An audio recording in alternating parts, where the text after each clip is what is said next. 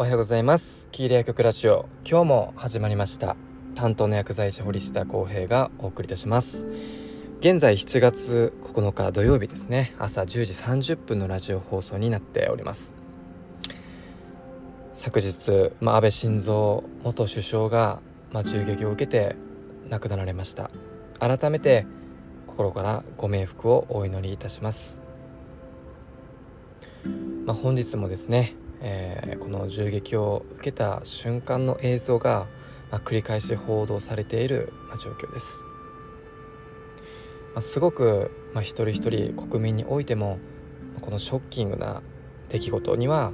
もちろん変わりはありません。しかしその報道を連日繰り返し閲覧することで悲しみを倍増させる必要はないと僕は思っております。やはりこの報道とメンタルヘルスの関係っていうのは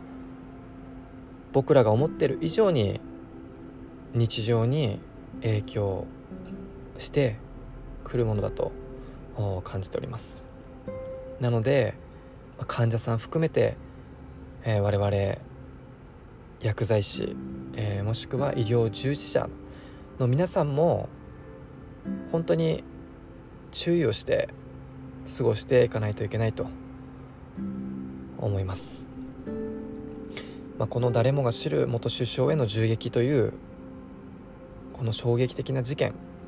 えー、でやっぱり感情移入っていうものが起きやすいですしこの負の連鎖っていうものはやはり広がっていく可能性が高いということ。ということも含めしっかり不快と感じた瞬間にその場で主張をやめる勇気っていうものが求められてきます。そういった声かけをしっかり我々薬剤師、えー、薬局に来られる患者さんに対して伝えていかないといけないと思いますのでまあ、僕らもやはり辛い、えー、出来事ではあるんですけども一人一人にできることっていうのも考えて過ごしていく必要があると感じております。なかなかこの心の傷っていうものは今すぐには言えることではないと思いますし、まあ、今後この選挙活動の中っていうこともあり、えー、日本の未来に対する不安を抱く方もいっぱいいらっしゃると思います、僕もその一人です。ただその未来を変えていくには僕ら一人一人のやっぱり考えてることっていうのをしっかり発言していくこと。何か思ったことは行動をしていくこと。その一つ一つの積み重ねがやはり日本を変えていく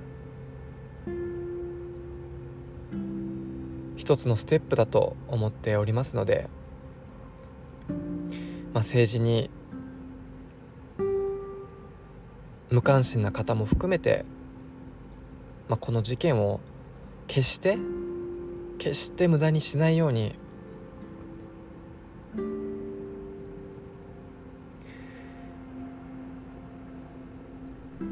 しっかり日本の未来に関心を持って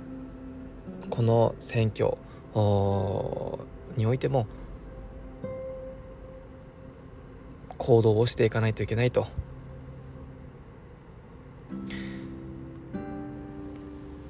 まあ、改めて、えー、僕はいろんなことを感じました。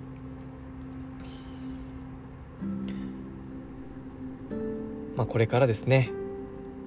まあ、いろんな事件だったり、えー、社会に不満を抱く方が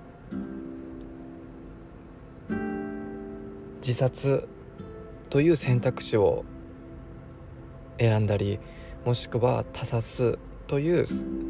最悪なあ選択肢を選んだり、まあ、この不景気を通していろんなことが起き始めるかもしれません。もう本当にそういうことが増えないためにもこの今の日本という仕組み自体が変わってい、えー、ってほしいなと強く願っております。そして願うだけじゃなくて僕らも行動して、えー、皆さんと一緒にこの明るい未来をね作っていけたらなと思っております。ということで今日はちょっと短い話でしたけれども改めて、えー、心からご冥福をお祈りいたします。ではあこの辺で終わりたいと思います。バイバイ。